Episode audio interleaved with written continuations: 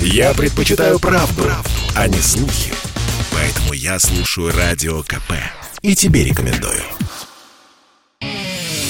Эдвард Чесноков. Отдельная тема.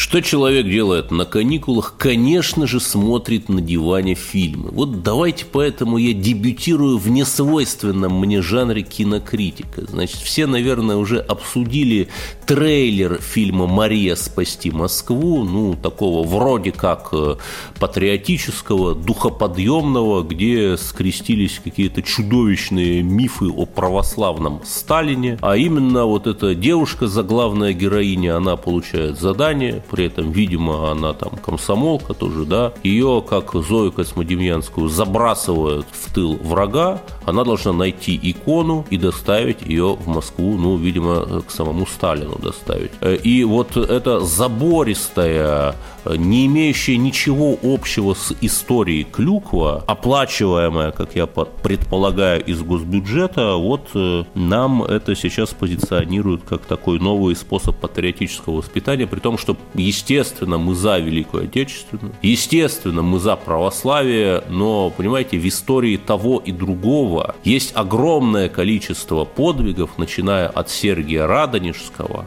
реальных, о которых не нужно ничего выдумывать. Но нет, нас пичкают вот этим вот безумием. Еще раз подчеркну, за бюджетные, конечно же, деньги. И потом удивляются, а почему же у нас вот патриотическое воспитание проваливается, и молодежь вступает в АУЕ, запрещенная в России, безусловно, организация. Да вот поэтому. После этого я подключился к Netflix, это такой самый известный э, сервис с телесериалами зарубежный, безусловно, буржуинский, мировожабий, кровожадный, бездуховный, э, ЛГБТ-толерантный и другие другие страшные слова. И что же я увидел?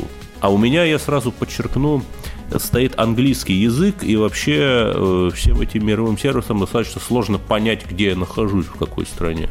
И номер два в мировых трендах на сайте Netflix, а вот я вижу, как только захожу на международную версию, это что бы вы думали, майор Гром. Я, знаете, погуглил, э, я не знаю, был ли там хоть рубль государственных денег, но красивый русский фильм с русскими героями в таком царьпанковском, царьпанк это жанр такой, о котором я скажу, в Санкт-Петербурге, э, где разворачивается действие. Вот, ну ладно, это было еще не мое главное потрясение. Стал смотреть, ну что нового из фантастических сериалов, и нашел сериал тень и кость. Совершенно неожиданно, совершенно неожиданно я э, столкнулся с тем, что этот сериал сделан в эстетике Российской империи. Собственно, он снят по книге американской писательницы еврейского происхождения Ли Бардуго, то есть ну, никому, кроме американской еврейской девочки и геелюбов с Netflix, видимо, Россия и русская культура не нужна. О чем там? История там как бы в такой фантазийной, как бы России.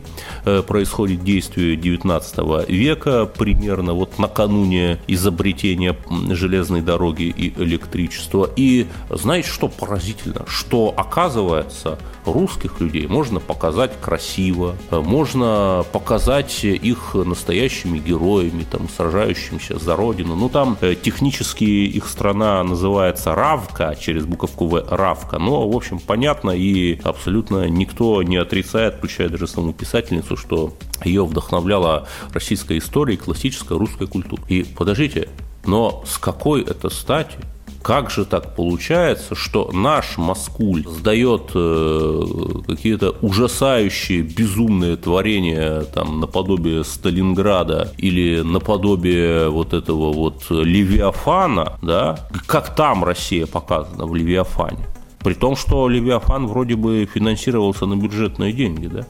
И как она, это Россия, без копейки российских бюджетных денег, как она красиво, интересно, завлекательно показана вот в этом вот буржуинском сервисе Netflix. В общем, э, поэтому, дорогие друзья, призываю вас посмотреть этот телесериал «Тень и кость», чтобы увидеть, что русским на самом деле быть очень круто и эстетично. Эдвард Чесноков. Отдельная тема.